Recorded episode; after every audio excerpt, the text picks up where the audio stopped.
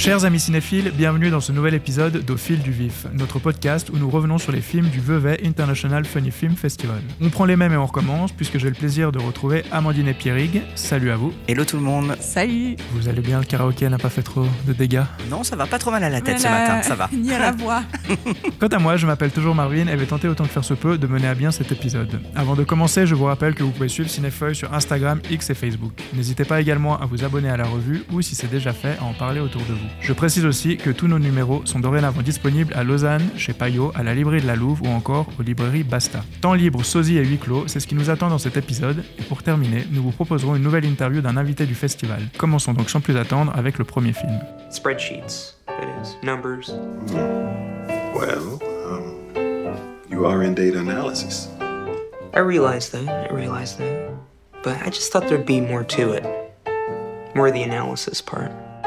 Yeah. The computers do all the analysis for you, you know? It's really just data. If I have to input one more number into a little box, I'm gonna have some kind of physical reaction. Well, I'm gonna lose it, really. Free Time est un film de Ryan Martin Brown présenté en compétition internationale. Fatigué de son poste d'analyste en entreprise, Drew franchit le pas et quitte avec fracas son travail pour profiter de sa jeunesse au soleil de Manhattan. Voici venu le temps d'embrasser la vraie vie véritable. Hélas, aussitôt libre, Drew réalise qu'il s'ennuie ferme. On a tous vu le film, et du coup, qui est-ce qui a le plus de temps libre pour commencer à en parler? Euh, bah, moi, je veux bien commencer. Alors, moi, c'est un film que j'ai euh, plutôt apprécié. Alors, clairement, c'est un, c'est un tout petit film à tout petit budget. hein. D'entrée, le, l'acteur principal qui était présent euh, euh, au vif a dit que c'était un, budget seulement de 10 000 dollars, qui n'a pas été payé. D'ailleurs, il, l'a- dit plusieurs fois qu'il n'a pas été payé pour faire ce rôle. Donc, c'est vrai que c'est un petit film mineur, mais, mais très sympathique, drôle, qui se base bah, principalement quand même sur cet acteur principal qui est assez formidable.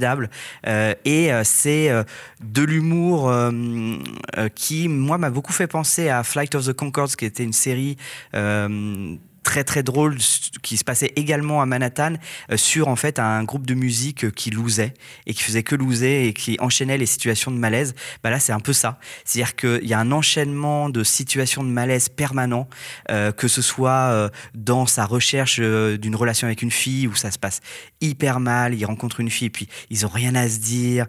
Mais ils boivent des smoothies. Ils boivent un smoothie pendant 20 pendant cinq minutes et puis ils se disent au revoir. Après, euh, euh, il y a une situation où il va dans une fête et puis il se retrouve dans la cuisine seul avec son téléphone. Euh, ensuite, comme tu l'as dit, Marvin, en effet, il quitte son son job et puis il a queue entre les jambes. Il essaye de le récupérer.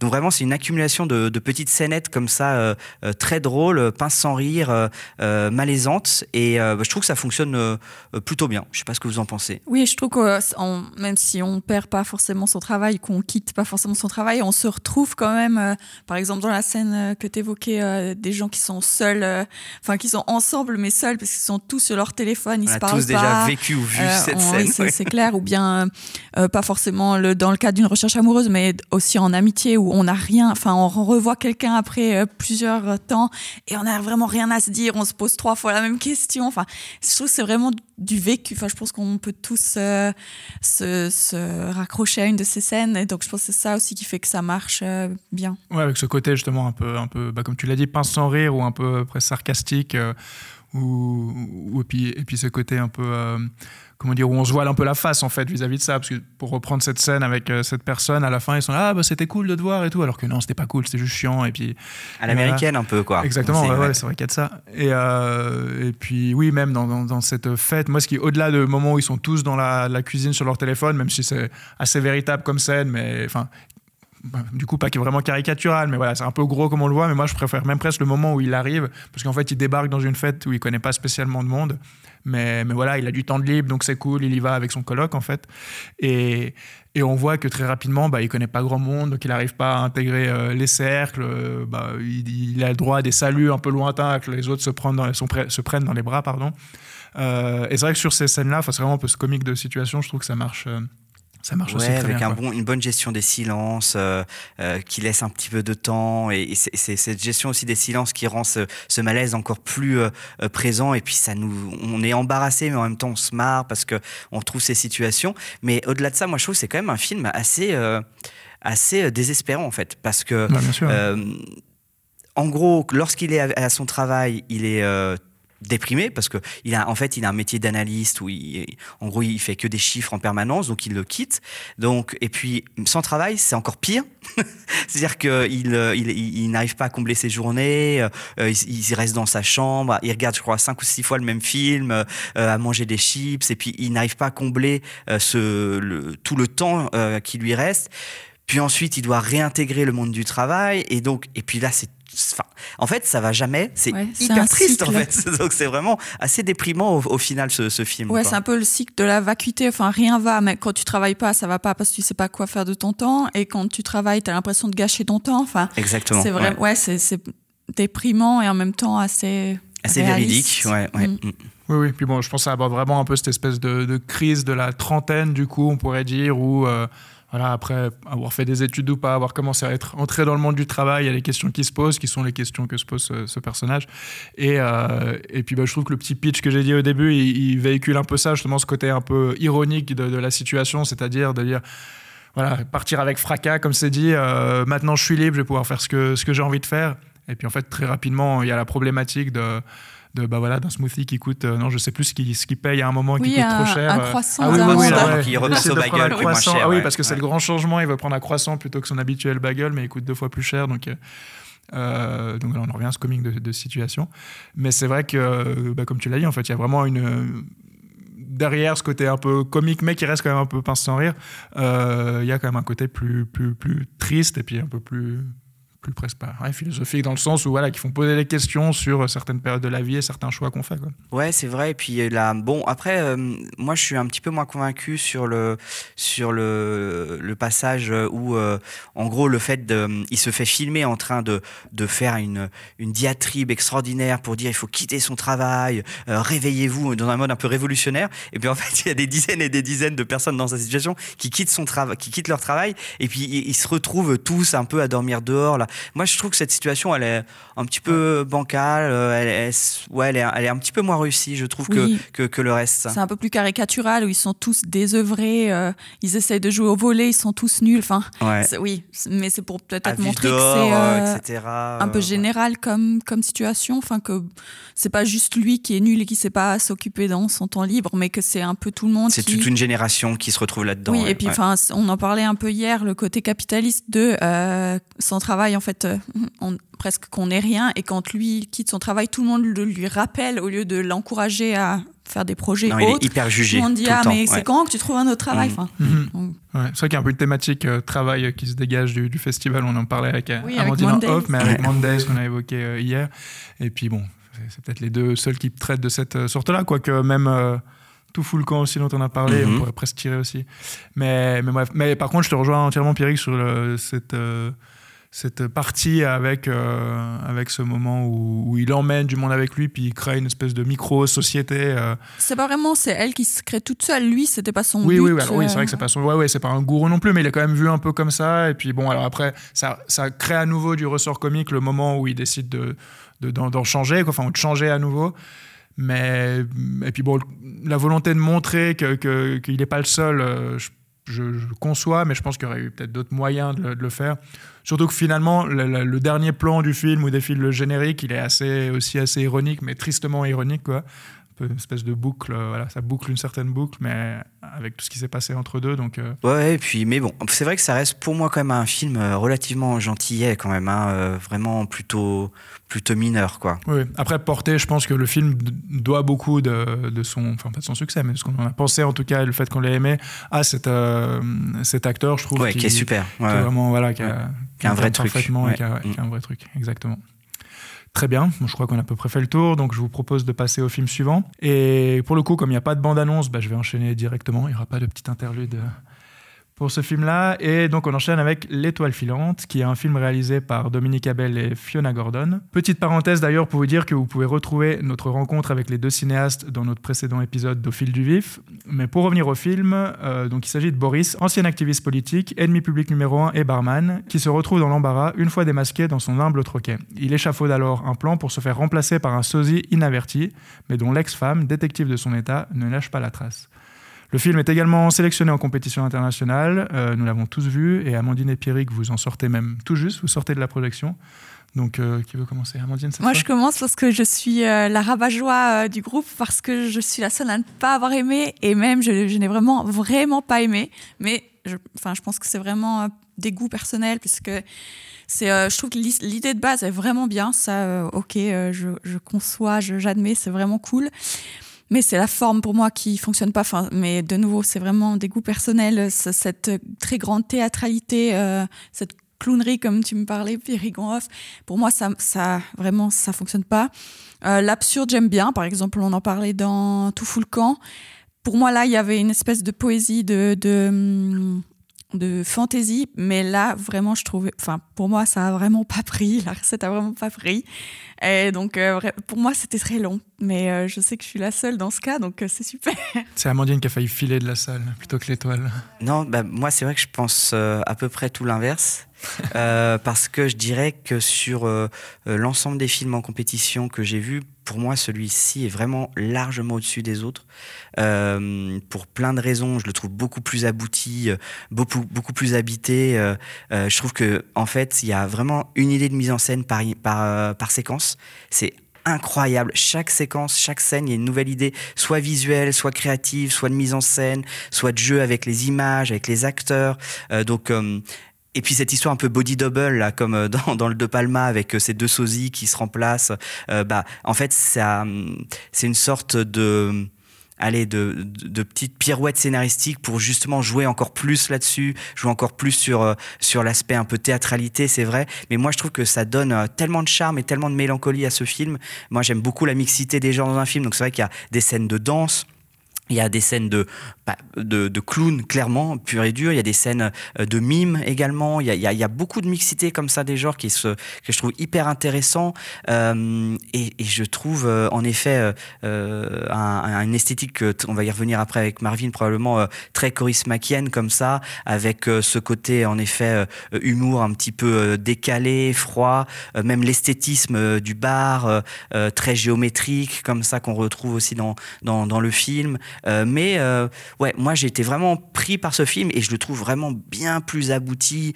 On sent beaucoup plus de maturité dans, dans, dans, dans, dans le film que les autres qu'on a pu voir, qui étaient, euh, on a parlé de Mondays, là on, vient, on a parlé tout à l'heure de Free Time, qui étaient plutôt des premiers films un petit peu d'initiation, j'ai envie de dire. Là, on a un film qui est beaucoup plus, on va dire, posé, quoi, je trouve. Ouais. Ouais, bon, ça fait, c'est leur cinquième film ensemble. Exact. Ils se connaissent depuis une quarantaine d'années parce que justement ils sont issus des théâtres, d'où cette théâtralité, enfin qui est complètement légitime.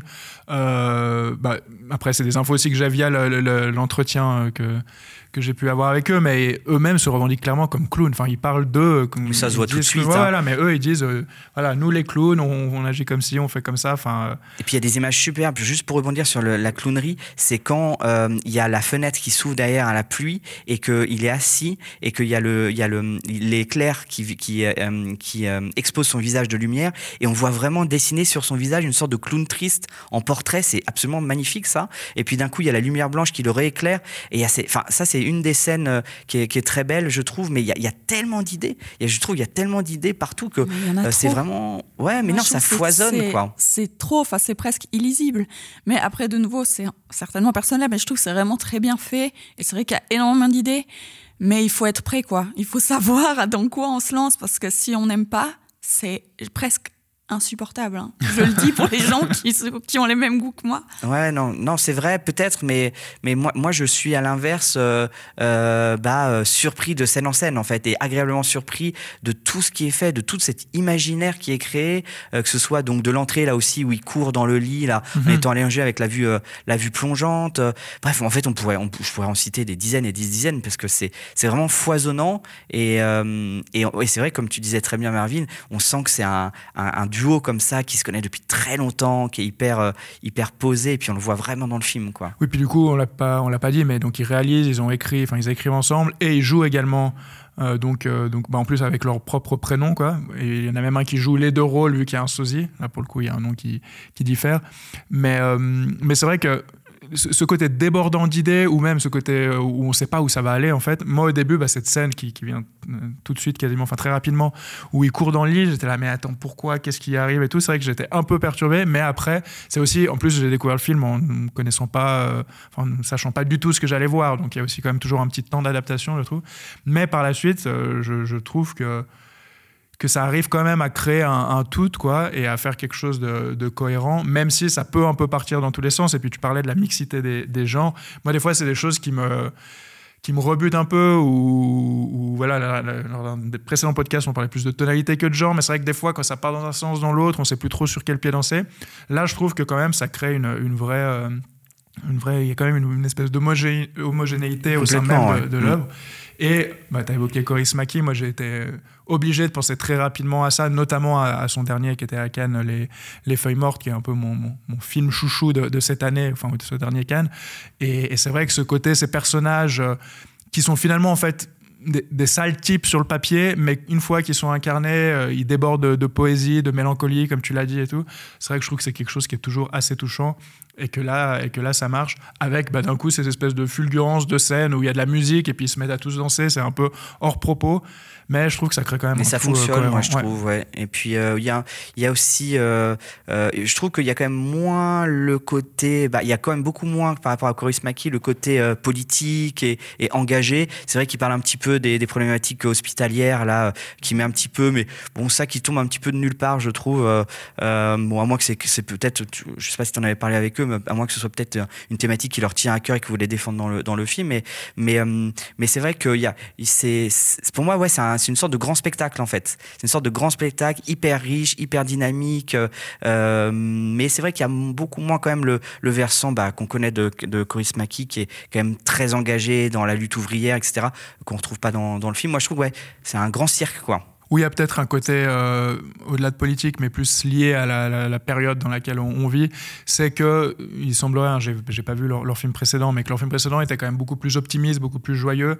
Et là, en fait, ça c'est un scénario qu'ils ont écrit il y a très longtemps et qu'ils ont décidé de, ressortir maintenant. Et voilà, notamment ce côté, euh, c'est un peu cette noirceur, ce côté polar lié à ce qui se passe euh, autour de nous. Et donc peut-être que la, notion, voilà, en tout cas politique ou un peu plus engagée, elle est peut-être plus euh, ce qui a initié en fait la, le, le, film et qui mais donc en fait ça transparaît moins dans le film qu'un charisme mais ce qui est sûr c'est que on, tous les personnages sont tristement seuls quoi. Oui. euh, tous. Euh, donc il y a quand même cette solitude un peu plombante qui est là euh, que ce soit donc euh, la détective euh, donc la, la fille et puis enfin moi je trouve ça hyper joli tu sais quand elle enfin quand on voit qu'il y a tout qui lui tombe sur les épaules parce qu'elle découvre que que son ex-mari est, avec une autre femme et elle elle s'enfonce comme ça dans le canapé jusqu'à totalement disparaître enfin encore une, une nouvelle idée qui est, ouais. qui est je trouve euh, euh, superbe euh, dans, dans, dans, le film voilà moi j'ai beaucoup aimé moi aussi Bien, vous avez de la chance. Mais je comprends que la forme peut rebuter. Euh, euh, je comprends aussi que euh, que ouais ça peut paraître excessif et puis euh, et puis c'est assez clivant quand même. C'est vrai que je pense qu'on peut en effet comme toi Amandine euh, être tout de suite dans le rejet. Et puis c'est vrai que si on est dans le rejet dès le début c'est fini ouais. parce que le film accumule ça. Donc si dès le début tu, tu es dans le rejet de la, de la, de la forme et de l'esthétique bah, bah ouais je peux comprendre ça peut paraître euh, très long. Bon on en a plus ou moins fait le tour. Et du coup je vous propose d'enchaîner avec le film suivant. None of this is logical. We know that things happen that we cannot explain. Do you? we want fast, we want slow, what are we feeling? Uh, you pick. Biosphère est la première réalisation de Mel Eslin, présentée elle aussi en compétition internationale. Installés dans un dôme conçu pour l'autosuffisance, deux amis rescapés de la fin du monde s'accommodent plutôt bien de leur routine de survivants. Lorsque leur habitat est mis en péril, les voilà toutefois contraints à une adaptation particulièrement inattendue. Cette fois-ci, Pierre, tu n'as pas vu le film, seul Amandine et moi l'avons vu. Et Amandine, il me semble que les drôles de mutations, t'aimes plutôt bien ça. Ah ouais, alors là, par contre, 100% convaincu euh, par ce film. Bon, euh, j'ai un peu un, biais, euh, un biais positif parce que j'adore euh, Marc de Place, du Place, je ne sais pas comment on prononce son nom de famille, qui, avec son frère, a, a, produit le film et qui joue. C'est un des deux seuls personnages du film puisqu'on on voit vraiment, c'est un huis clos total dans cette biosphère entre lui qui était le président des États-Unis et son conseiller euh, euh, scientifique, qui était aussi un de ses amis d'enfance, on comprend euh, dans le film, et qui est Sterling K. Brown, qui est un acteur que j'aime beaucoup, qui joue notamment dans This Is Us. Et vraiment, bah, les deux portent le film, hein, puisqu'il n'y a que eux à l'écran tout le temps.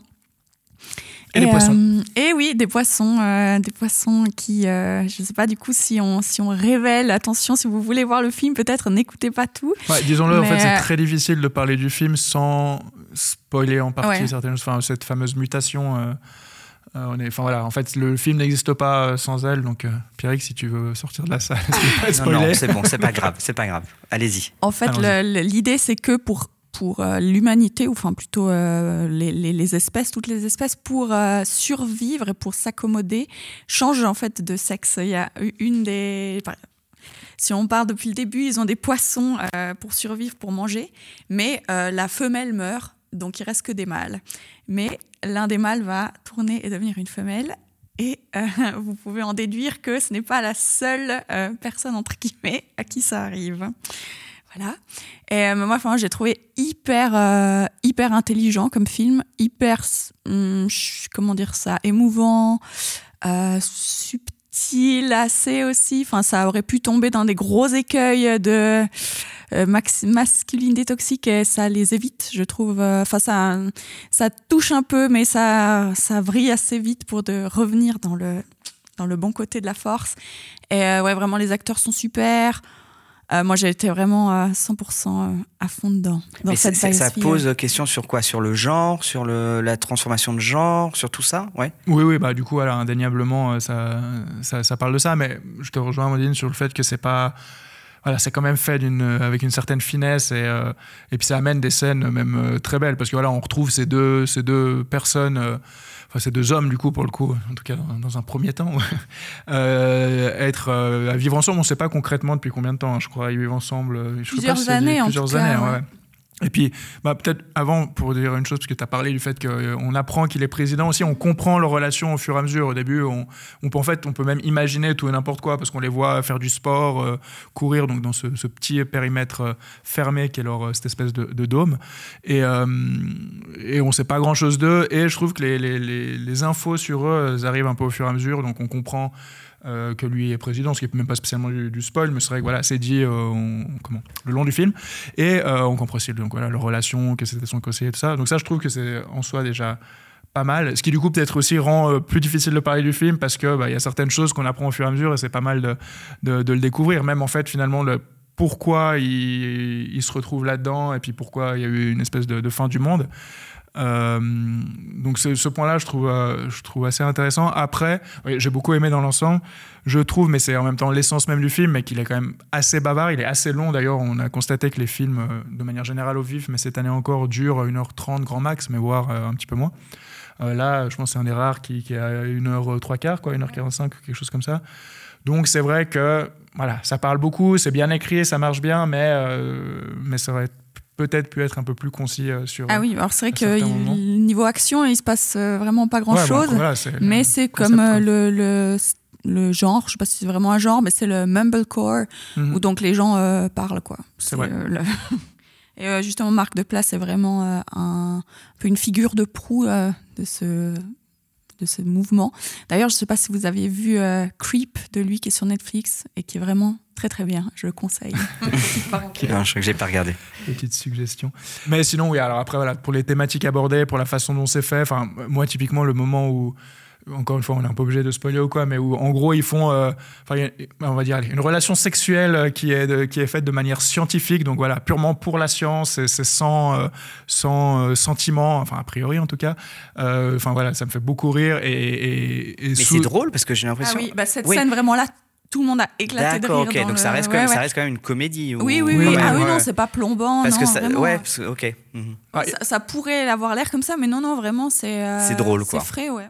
Oui, parce que bon, le côté fin du monde, il est, il est pas problématique vu qu'on est directement immergé avec eux. Et puis voilà. Et puis après, bon, il y a tout ce qui est lié à la relation comme ça qui, apporte quand même un peu de, poésie ou de fond à, l'histoire. Mais dans l'ensemble, oui, oui, les dialogues sont quand même assez savoureux, même s'il y en a bah, beaucoup, mais que ça, fait partie du genre. Mais ça reste euh, bien écrit. Heureusement, sinon on serait dans la, merde pour ce genre de film. Euh, bon, moi, je crois qu'on est assez d'accord sur ce film. C'est d'ailleurs le dernier qu'on va aborder aujourd'hui. Discuter concrètement. Mais avant de, finir, ben, vu qu'on a vu presque tous les films de la compétition internationale, euh, je voulais vous demander votre petit, palmarès en tout cas, quel est votre film qui a, qui a remporté euh, dans vos cœurs le, qui a remporté les suffrages bah, Moi, je viens d'en parler. Ouais, en effet, euh, c'est euh, bah, euh, l'étoile filante. Donc, on- je vais pas revenir un petit peu sur ce qu'on a dit, mais c'est vraiment euh, pour les différentes raisons que j'ai abordées tout à l'heure, le, le film le plus conséquent, le plus, le plus bien structuré, intelligent, riche en idées. Après, donc moi, c'était mon premier vif, donc j'ai trouvé une sélection vraiment hétérogène, euh, avec quand même beaucoup de la place à, au nouveau cinéma, aux nouveaux réalisateurs, à des, à des réalisations très jeunes. Euh, je crois qu'il y a quand même pas mal de premiers films hein, euh, dans, la, sélection. Donc ça, je trouve ça vraiment intéressant. Ça fait, c'est vraiment une, sélection un peu dénicheuse de, talents comme ça. Donc évidemment que euh, il y a quand même eu pas mal de films. On a eu quelques petites réticences ou, voilà des, on, a vu des excellentes idées. Et parfois, on s'est parfois dit d'ailleurs que ça aurait été peut-être mieux en court métrage qu'en long métrage. Mais, en tout cas, voilà, ça, ça, fait- vraiment une sélection un peu dénicheuse de talents qui est très intéressante. On a vu euh, pas plein de grands films, mais en tout cas beaucoup de, de très bonnes idées, du moins.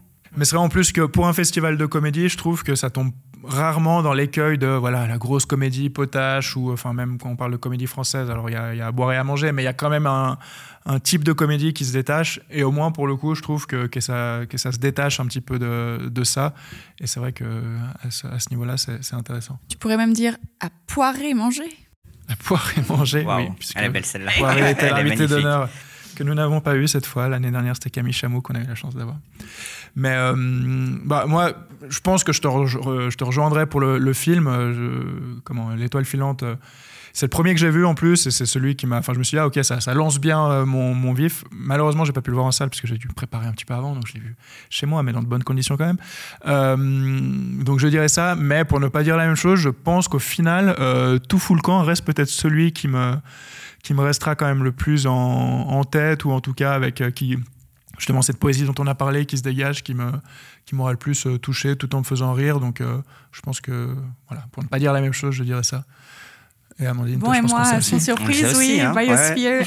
Mais euh, si je devais changer, enfin, ne pas changer par rapport à aujourd'hui, je dirais Mondays, c'était aussi un bon petit coup de cœur. Ok. Moi, c'est bien, on voit qu'on a des avis différents. Donc, on verra ce que le jury nous, réserve pour ce soir. Et avant de conclure, bah, comme promis, euh, voici notre rencontre avec Sébastien Bête-Bédé, réalisateur de Tout Fout Camp, dont nous vous avions parlé lors de notre épisode précédent. Petite nouveauté, cette fois, c'est toi, Pierrig, qui t'y est collé. Est-ce que tu as un petit préambule, tu veux dire quelque chose ou on enchaîne avec l'interview? Non, mais ça s'est très bien passé. Euh, Sébastien Bedbédé était, euh, enfin, j'espère que ça va vous plaire, mais je l'ai trouvé assez passionnant dans ses réponses, donc espérons que ça vous plaise.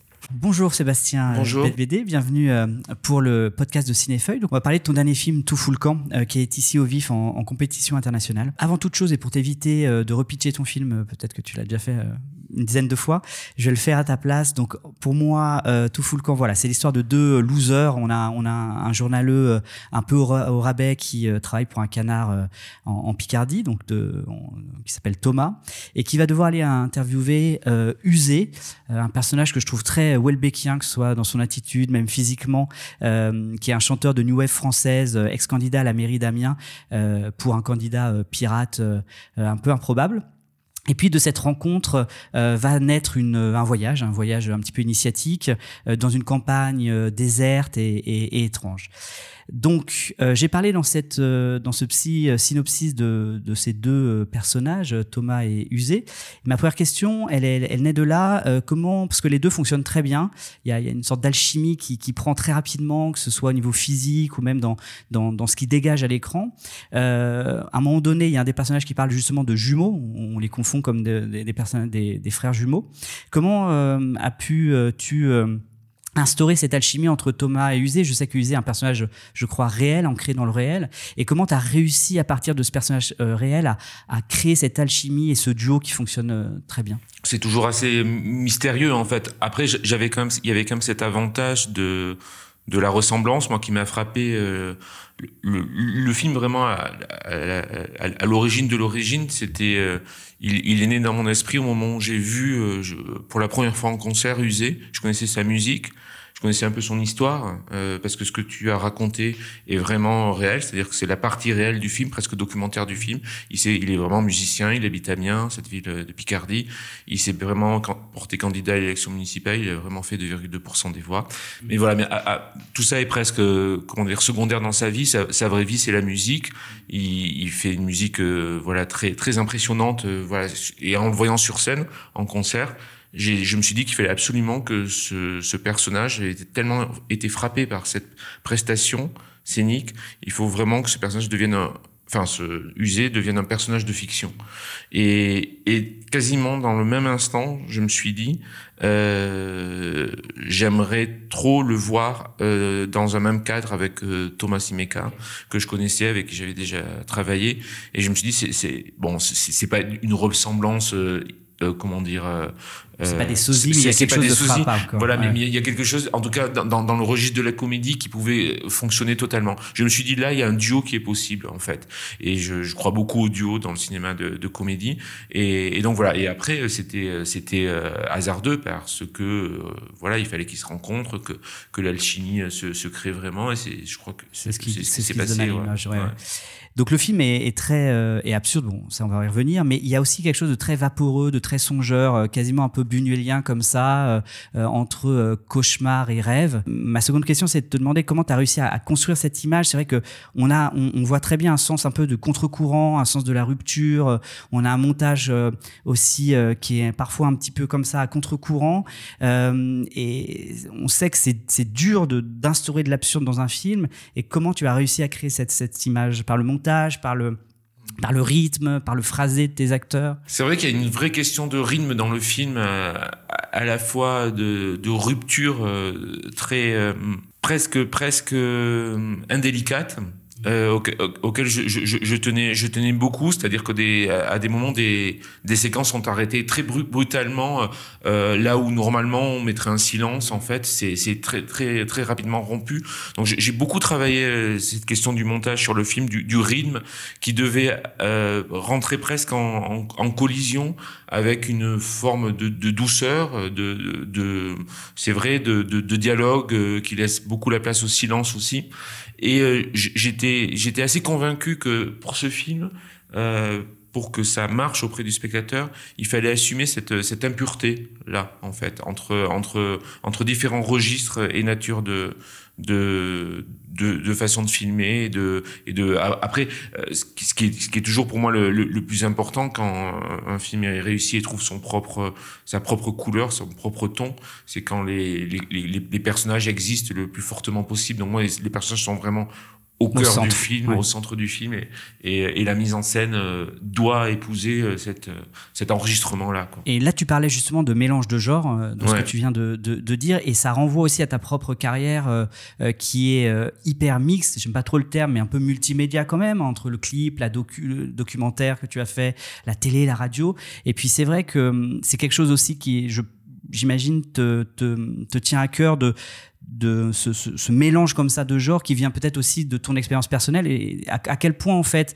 euh, ton, passé et, tes expériences multiples ont pu avoir une influence sur ton, sur ton cinéma. Est-ce que, est-ce que tu utilises la, forme documentaire, la forme clipesque aussi peut-être que tu as fait aussi dans le passé euh, pour, pour aussi rendre ce mélange de genres dans, ton film? Ouais, Clipesque, c'est pas un mot que j'emploierais. Enfin, je pense en tout cas que je pense jamais au J'en ai pas fait beaucoup de clips déjà, c'est vraiment un truc assez exceptionnel dans dans ma filmographie. Euh, mais j'y pense jamais quand je, je, fais un film de cinéma au, à l'esthétique du clip. En tout cas, c'est pas c'est pas quelque chose que je, je, cherche ou je revendique ou que ou que ou qui me sert d'outil en fait pour la mise en scène. Le documentaire, mais, oui, a priori, comme tu l'as dit, euh, qui était le point de départ du, du, du, film. Oui, exactement. Sauf que je l'avais pas fait euh, depuis longtemps. En fait, je crois que la dernière fois c'était le voyage au Groenland, qui qui qui qui est effectivement euh, euh voilà poser des personnages de fiction dans un village à l'autre bout du Groenland où tous les autres personnages étaient jouaient leur propre rôle. Et cette collision je l'avais adorée. Elle, elle m'avait elle avait produit chez moi dans mon travail une un, un, elle était vraiment un déclencheur en fait de quelque chose qui qui m'avait bousculé, qui m'avait interrogé sur sur sur la direction d'acteurs aussi, parce que je, je considère aussi les non acteurs comme des acteurs. Enfin, je fais pas de différence et, je trouve que je trouve que enfin voilà, c'est il faut les traiter de la même manière et qui et qui il faut juste trouver l'endroit où ces où ces non acteurs vont exister devant la caméra. Est-ce que tu as déjà fait des longs métrages avec des acteurs amateurs? Là, là, je viens de faire un, un moyen métrage euh, qui s'appelle Mimi de Dornonnay que j'ai fait après Tout fout le camp, c'est le dernier film que j'ai fait. Euh, et le personnage principal est une non comédienne totalement. Elle était stagiaire à la boîte de production qui produit mes films. Et j'ai écrit le, le rôle en, en, en m'inspirant vraiment de, de ce que je connaissais d'elle et, et j'ai adoré, j'ai adoré ça. C'est-à-dire, mais, mais, mais c'est quelque chose que qu'on peut retrouver dans ma relation avec Thomas, par exemple. Thomas, je le connais maintenant depuis très très longtemps, et, euh, et je dis souvent que euh, on a une, une, telle relation de voilà de où on se connaît par cœur que ce que je lui demande à Thomas, même si c'est pas dit explicitement, mais c'est de, de, me, de me laisser prendre chez lui ce que je connais dans, dans notre relation amicale, quoi. Et la grande intelligence de, de, de lui en tant que comédien, c'est de, se laisser, laisser voler, se laisser prendre des choses. Donc, euh, et user, c'était c'était pareil. Il avait jamais joué, et c'était et c'était euh, c'était vraiment le mettre en confiance pour qu'il puisse euh, euh, voilà, devant la caméra, Est-ce qu'il rejouer des choses. Hmm. Euh, il y a un versant politique quand même dans le film, euh, avec évidemment les citations de Macron. Bon, on a le nom usé, alors c'est son vrai prénom, mais, mais qui renvoie une image un petit peu de fatigue sociale, clairement, par ce, au niveau littéral, quoi. On a la bavure policière aussi qui est quand même, qui est quand même dans, dans le film. Alors, Bon, probablement que ma question c'est oui, est-ce que c'est important pour toi de mettre un, un, regard comme ça social dans tes films? Probablement que la réponse est oui, mais ma question c'était surtout comment euh, trouver un équilibre parce que ramener de la politique dans un film aussi absurde, décalé, euh, comme ça, ça peut aussi briser un petit peu le côté euh, vaporeux dont je parlais tout à l'heure. Donc comment tu as tu as su euh, doser un petit peu ce que tu avais envie de transmettre comme cinéaste aussi dans ce que dans ton expérience et ton, ton ta vision en, en tout cas du, de, de, de, la société française actuelle, mais de le de, de l'équilibrer aussi avec ton, ton film? Ça a été le gros pari du film, son, son sa grosse prise de risque aussi mhm. en fait. Et mais c'est ce qui m'a excité et intéressé dans ce projet. C'est-à-dire, je parlais tout à l'heure d'impureté et, ça rejoint cette, cette, cette, cette idée-là. Je me disais, c'était un film où à la fois effectivement, on pouvait parler de Macron, euh, de, la France d'aujourd'hui, de, de, l'outrance du capitalisme, de, de, de la l'individualisme à outrance aussi, enfin de, de, des bavures policières, de désertification des campagnes, enfin de tout ça, et en même temps, euh, et en même temps euh, créer des, scènes de, pur cinéma gore ou, de, cinéma fantastique, et, et, voilà, moi il y a un terme que j'aime bien, enfin qui, qui, qui, vaut ce qu'il vaut, mais j'aime bien parler de, de potache aussi pour ce film-là, c'est-à-dire de, de, de pouvoir pousser les curseurs à, à, à, partir du moment où je crois, enfin c'est comme ça que j'ai écrit le film, à partir du moment où les, les, curseurs sont posés à un endroit, je pense que tout est possible en fait dans un film. Après, euh, avec avec euh, évidemment la prise de risque qui est de perdre euh, certains spectateurs. Mais je crois que ce risque, il, vaut, il vaut le coup d'être pris parce que ceux qui, ceux qui prennent le chemin avec les personnages et avec moi, je pense qu'ils sont bah, enfin c'est sans aucune prétention, hein, mais qui sont euh, remerciés quelque part. Quoi, non, je crois que c'est ça, on aime, on aime aussi se perdre, euh, on aime aussi être bousculé, on aime être euh, parfois choqué, interpellé, et, et je crois que d'ailleurs c'est le sens du film. Donc, mm-hmm. et justement pour rebondir avec ça, il y a ce personnage quand même de Jojo qui est hyper intéressant, qui, on a parlé du duo tout à l'heure, mais qui est joué donc par Jonathan Capdevielle, qui, qui me fait penser à Nicolas Nicolas Maury aussi en perfecto comme ça dans sa manière d'être et de, et de parler qui euh, une sorte d'ange gardien un peu naïf, euh, euh, candide, euh, qui qui est vraiment génial. Et puis j'aime bien l'idée que le, le, ciel le guide. en fait, il est guidé par la merde qui en tombe. Donc ça, je, trouve, trouve l'idée assez géniale. Et, et, je voulais juste que tu me parles un petit peu justement de ce, ce personnage qui, qui, est quasiment un peu divin comme ça dans, dans, dans, le film. Ouais, ouais. Alors, comme j'ai dit que c'était un film où, où, tout me semblait possible, qui pouvait accueillir à, à peu près tous tous mes mes préoccupations, toutes mes aussi mes mes boulets.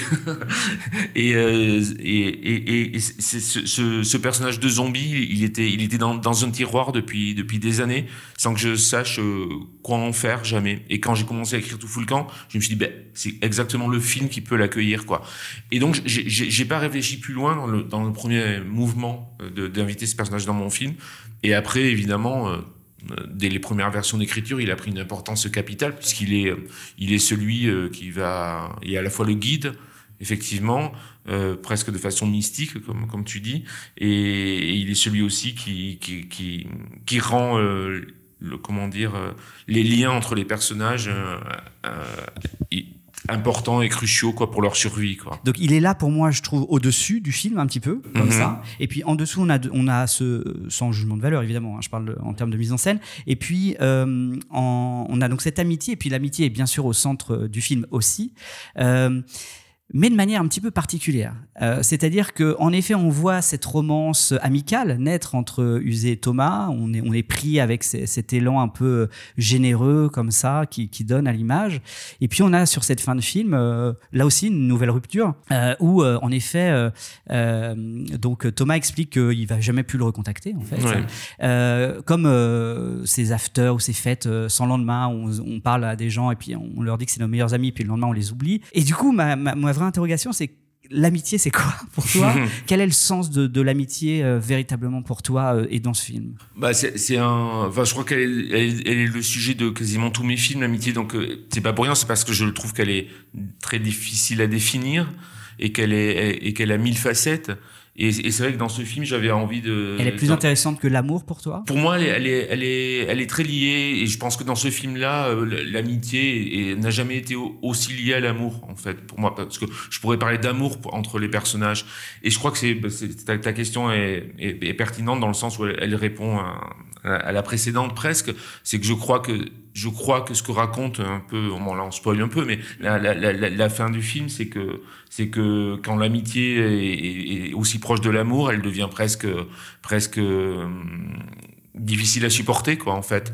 Donc j'aimais bien cette idée que, l'amitié pouvait avoir aussi ses limites, mais pas par euh, trahison, mais par trop plein quoi en fait. Euh, voilà. Et, ça ça pose des questions de comment dire de, de, de, ce qu'est l'individu de, de ce qu'est ce qu'est ce qu'est la vie à deux de ce qui est euh, euh, voilà. Donc il y a y a tous ces trucs aussi la peur de du du du, du train-train du quotidien.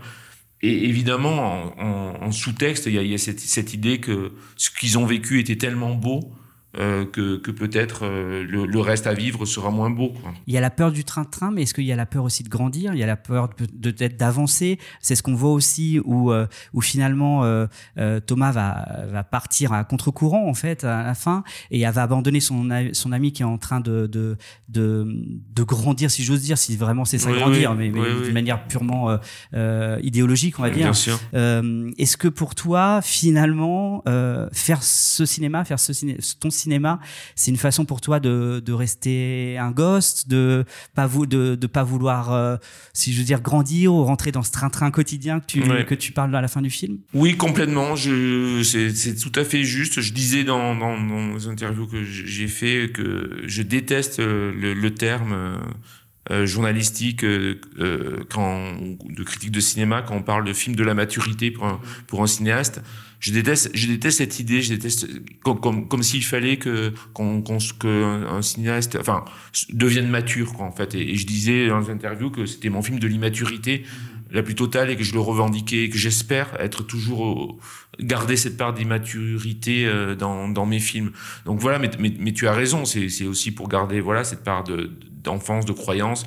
Enfin, le cœur du film, c'est quand même des personnages qui qui, qui, qui, qui, se comportent comme des gamins, quoi, mais qui, qui, qui, qui, trouvent dans la fête de, un, une apothéose de voilà de, de l'existence. Enfin bon, Mais c'est vrai que on peut aussi, euh, euh, là, là, tu parles euh, donc très bien comme on a parlé là de, de le fait de rester gamin, mais aussi c'est une forme parce que ton film on peut le décrire aussi comme un film un peu punk, aussi un peu anarchique, mais c'est aussi une forme d'anarchie, aussi de refuser de grandir et de rester un peu un gosse quoi. Exactement. Ouais. Ouais, ouais. Oui, oui, tout à fait, tout à fait. Je souscris complètement. Aujourd'hui, c'est Une forme de un- on parle au- aussi de beaucoup de décroissance Oui. aussi, euh, mais c'est une forme aussi de rentrer dans une forme de décroissance Ah oui, d'une certaine manière.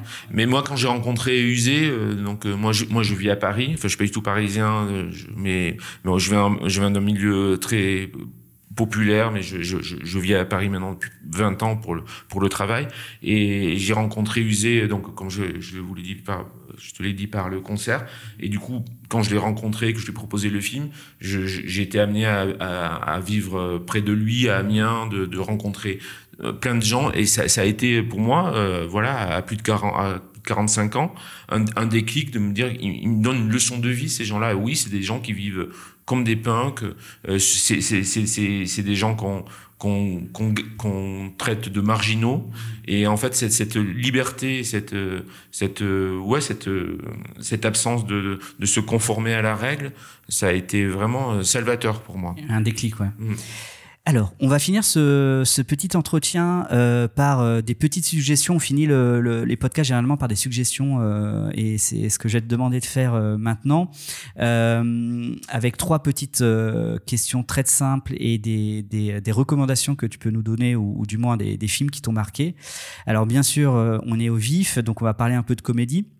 Alors la question que j'ai envie de te poser, c'est est-ce que tu pourrais me citer un film euh, J'ai mis dans ma question comédie ultime, mais c'est pas trop ce que je veux dire, mais un film qui te qui te fait marrer systématiquement. Ouais, c'est compliqué. hein. Ah je suis ouais. jamais très doué Ah avec euh, pour, pour, euh, c'est pas grave, tu t'es pas obligé de non, répondre si attends, c'est je, je, ouais, bah, je vais pas réfléchir très longtemps, mais euh, ah non, je suis désolé parce que je, je suis très, euh, comment dire, j'en vois beaucoup des films de comédie, mais je en citer un comme ça, c'est- compliqué. Alors peut-être tu pourras m'aider pour les deux autres, pour rester dans la thématique anarchique, pour rester dans la thématique punk dont on vient de parler. C'est est-ce que justement tu aurais un film euh, euh, punk qui t'a marqué ou, ou à laquelle au moins tu peux peut-être un peu plus t'identifier ou identifier ton cinéma? Oui, alors ça, c'est c'est plus facile, hein, même si le, le mot punk s'accorde de manière, enfin, Multiple. Euh, multiple. Mm. Mais je, je citerai le plein de super d'Alain Cavalier. Ouais.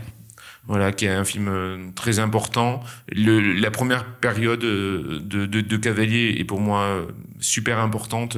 Le- Je parle, je pense au, au plein de super, mais je pense aussi à un film que j'ai découvert assez tard qui s'appelle Un étrange voyage que je trouve incroyable, qui pour le qui n'est pas, euh, enfin tout le camp n'est pas n'est pas sans lien avec ce film-là Et aussi. son dernier documentaire qui est Amitié d'ailleurs, de, Oui, de c'est Alain vrai. Cavalier justement. Ouais. Vous avez une belle, ouais, une belle ouais. connexion.